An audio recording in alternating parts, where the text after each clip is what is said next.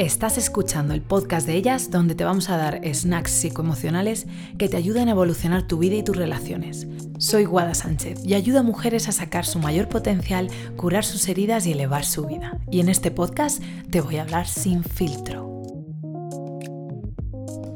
Esta semana vamos a seguir hablando del apego, de cómo nos vinculamos. La semana pasada estuvimos viendo los estilos de apego y al final los estilos de apego son, es un modelo que te ayuda a entender cómo tu cuerpo aprendió a relacionarse con las personas y contigo misma desde pequeña.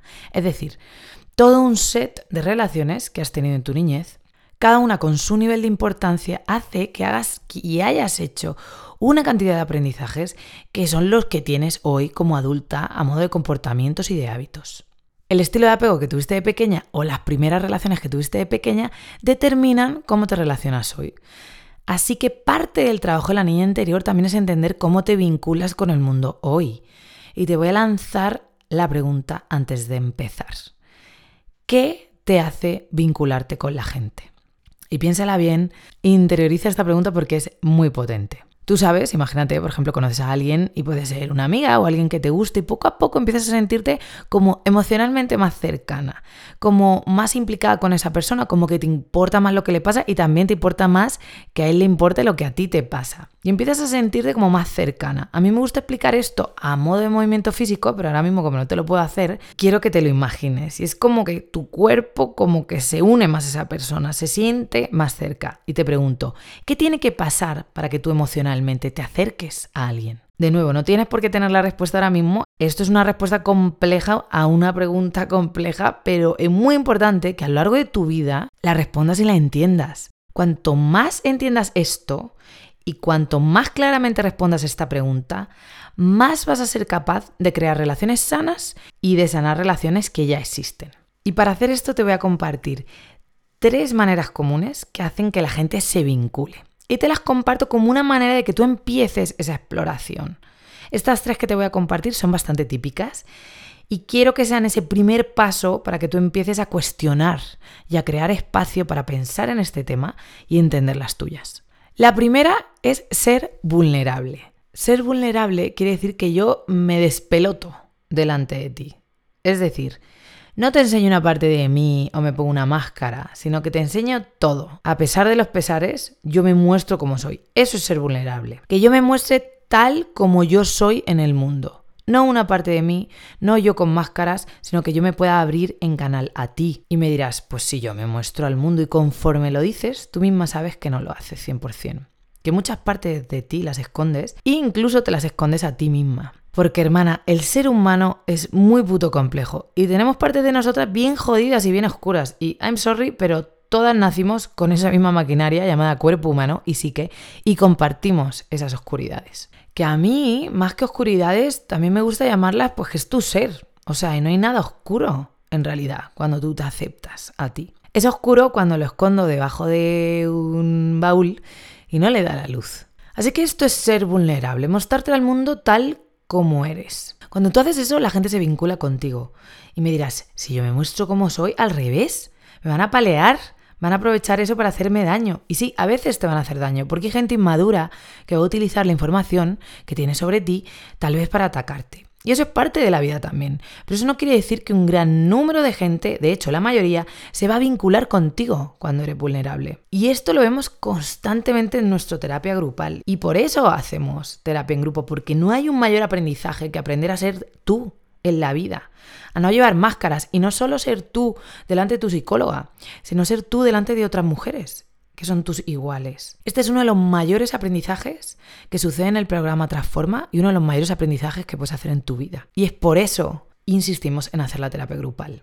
Además, esto es una respuesta innata en el ser humano. Cuando vemos a otros sufrir o vemos al otro más débil, tendemos a querer arroparle, ayudarlo. Esto es muy común. Piensa cuando algún amigo te cuenta algo jodido, tú tiendes a querer arroparle y darle consejos para que deje de sentir eso. Cuando alguien te cuenta algo jodido, tú vas a tender a querer ayudarlo. Y de hecho, de ahí viene muchísimos conceptos como la compasión, la empatía y un montón de emociones que son características del ser humano y de la historia que las hemos visto en libros, en pelis, en series y en todo. es parte de nosotros. Así que sí, cuando seas vulnerable, la gran mayoría de la gente te va a arropar. La segunda es las primeras impresiones. Y déjame que te explique bien. Cuando tú entras en una sala y miras a tu alrededor, si hay 50 personas, tus ojos van a empezar a buscar aquella que se viste como a ti te cuadra, aquella que representa el avatar, ese avatar que tú tienes en tu cabeza, que es el tipo de persona con la que a ti te gusta ir, con la que a ti te gusta vincularte. Esto es bueno y malo, y tiene que ver mucho con los prejuicios.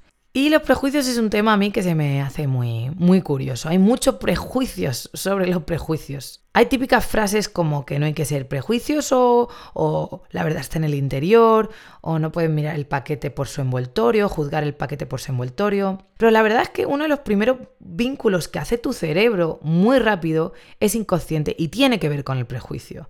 El prejuicio es el prejuzgar es lo que hace tu cerebro constantemente para sobrevivir. El cerebro está constantemente estimando, juzgando, recogiendo data. Es brutal la capacidad que tiene tu cerebro de gestionar información en un minuto. Y esto te guste o no es así. Así que yo te digo que dejes de negarte que tienes prejuicios. Acepta que es parte de cómo funciona tu cerebro. Los tienes y está bien. Es inevitable. No puedes evitar que tu cerebro vaya más rápido que tus morales. Lo importante es que tus acciones no estén basadas en ese prejuicio rápido que hace tu cerebro. Pero que lo hace, lo hace. Tu cerebro recopila toda esa data y tu cuerpo reacciona ante esa recopilación, y muchas veces de manera inconsciente, y se empieza a vincular. Y de hecho, diría que este es el real inicio del vínculo. Y es que haces un escáner a lo que te rodea, y si te cuadra en tu cajita, ¿te acuerdas como Dragon Ball, que miraba así con sus gafas, que eh, creo que era Vegeta, y, analizaban así todo ahí.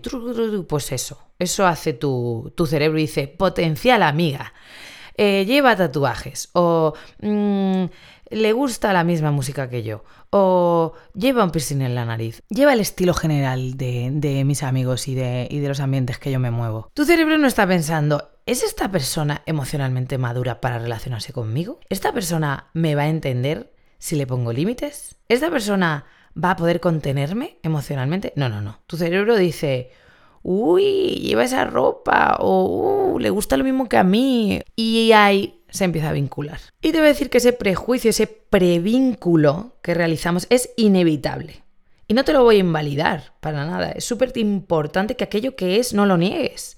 Tu cerebro hace ese prevínculo y está bien. No hay nada malo en prejuiciar porque el cerebro lo hace inconscientemente. Lo importante es luego cómo actúas, ¿no? Una vez que sucede ese vínculo inconsciente, tú empiezas a tomar conciencia de tu prevínculo y empiezas a vincularte y decides a quién juntarte y a quién no. Y ahí empiezas a elegir más conscientemente.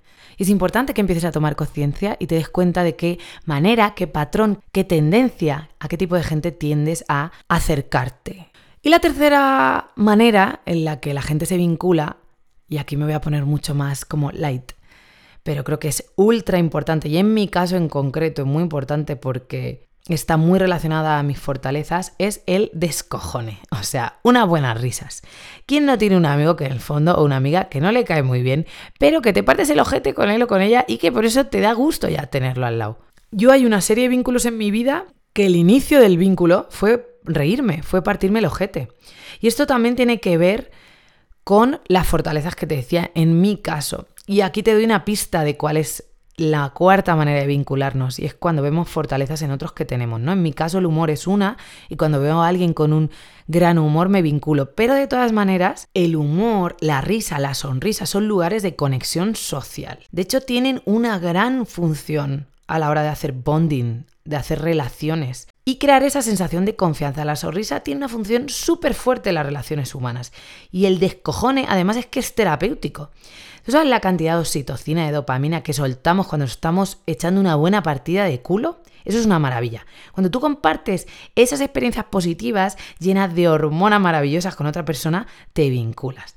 Así que esta es otra de las maneras que tienes de vincularte con los demás, que es la partida de hojaldre, que me encanta. Aquí te he dado tres ejemplos de procesos, de experiencias que no vinculan con los demás. Y aquí tienes una pequeña visión de qué te hace vincularte a la gente. Te doy tres ejemplos, pero es tu trabajo que explores tu perfil, tu ser único. Siempre lo digo, que cada una de vosotras sois únicas, que yo no os puedo dar recetas perfectas para cada una. Así que este trabajo es tuyo, que empieces a explorar cómo te vinculas con el mundo.